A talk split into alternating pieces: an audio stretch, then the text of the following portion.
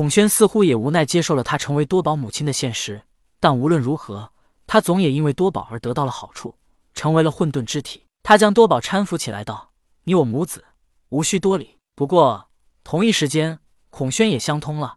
男人之躯或者是女人之躯，又有什么区别呢？修道者之所以修道，是为了让自己更加强大。如今他成为了混沌之体，才有机会成圣。但孔宣心里还是不怎么痛快，便对准提道：“老爷，我想回去闭关一段时间。”准提微微一笑，道：“你回去吧。如今你也算因祸得福，先回去稳固一下境界。”多宝拜孔宣为母之后，他心里便盘算起来。如今他拜孔宣为母，这说出去已经不怎么好听了。假如孔宣再回到准提身边，以后他又该如何掌控孔宣呢？尤其孔宣是凤凰之子哦，现在应该说他是凤凰之女。但无论男女，如果凤凰不在，那么孔宣就是当之无愧的飞禽族第一人。而且，就算凤凰还在，有孔宣在手，也能拿来要挟他。如果就这么给自己找一个便宜母亲，反而得不到什么实际的利益，那这算什么呢？多宝实在不甘心，于是他眉头一挑，计上心头。多宝听到准提的话，急忙说道：“老师，母亲，我右手掌中有一方世界，这世界内充满混沌之气，而母亲你现在也是混沌之体，可以进入我的世界内来稳固境界，也算我对母亲尽的一份孝心。”孔宣和准提都知道多宝心里在想什么，多宝这是阳谋，由不得孔宣不答应。孔宣望了准提一眼。准提不置可否，孔宣并没有什么意见。他如今这副模样，也确实不太适合在人间现身。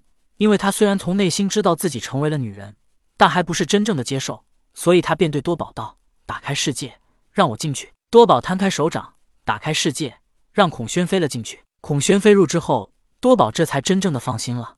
只要孔宣进入他的世界，一切便由他说了算。能真正的掌控孔宣，多宝拜他为母也无话可说。甚至以后。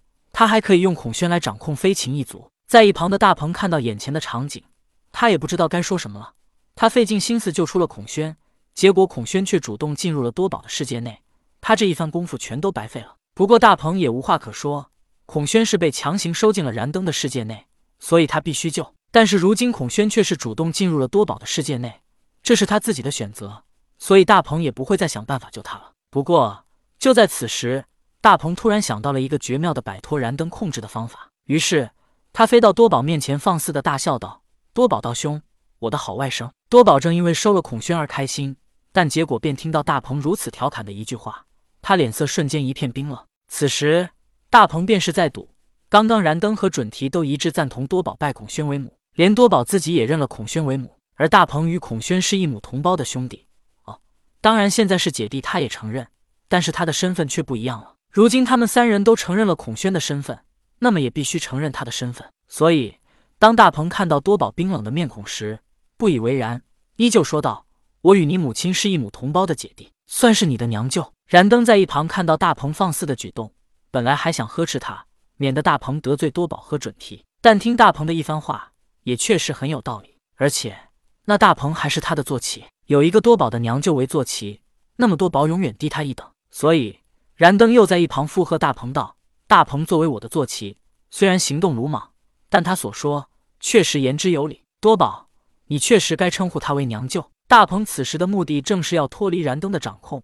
听到燃灯说他是坐骑，他十分不满的道：“你作为阐教的一个二代弟子，凭什么有资格收结教大师兄的娘舅当坐骑？我看你是白日做梦，痴心妄想。”听到大鹏的一番话，燃灯心头突然有一个不好的预感。原来大鹏的真正目的不是要当多宝的娘舅，而是要脱离他的控制。多宝和准提此刻也算是看出来大鹏的真正目的了。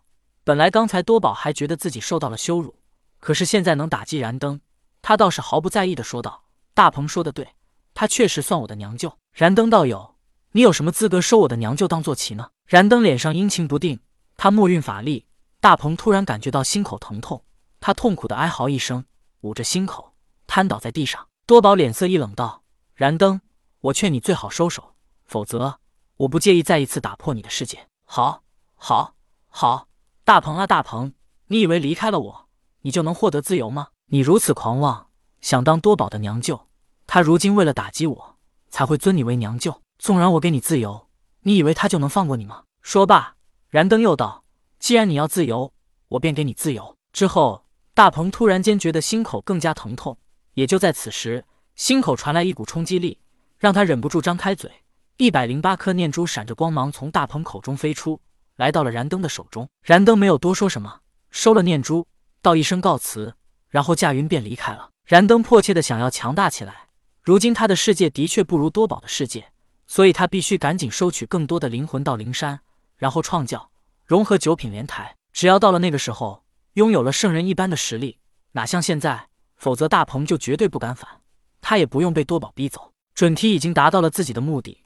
多宝是否掌控孔宣，对他来说没有任何的影响，因为他是圣人，孔宣永远都是他的坐骑，他不需要控制孔宣，他只需要孔宣有多宝母亲之名就足够了。在此之后，准提也驾云离开了。大鹏得到了自由，对多宝说道：“好外甥，我先走了。”大鹏知道燃灯说的话是对的，燃灯给了他自由，但是多宝绝对不会放过他，所以他此刻必须借助他本来就擅长的速度，赶紧逃离这里。大鹏自知不是燃灯的对手，燃灯的世界能收了孔宣，多宝的世界又能破了燃灯的世界，所以大鹏压根就没想过与多宝战斗。之后，大鹏直接驾云便走，而在他的身后，多宝笑道：“我的好娘舅，你外甥还没好好的孝敬你，你就这么走了吗？”